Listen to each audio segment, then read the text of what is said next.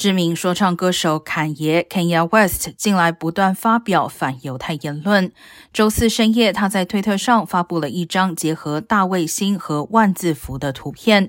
而周四稍早，他在接受阴谋论者亚历克斯·琼斯的采访时，称自己看到了希特勒的优点。Kanye West 在接受采访时戴着黑色全面罩。白人至上主义者尼克·富恩特斯也参加了节目。目前，Kenya West 的推特账号已经被暂时关闭。推特拥有者马斯克称，是因为煽动暴力，会关闭多久尚不清楚。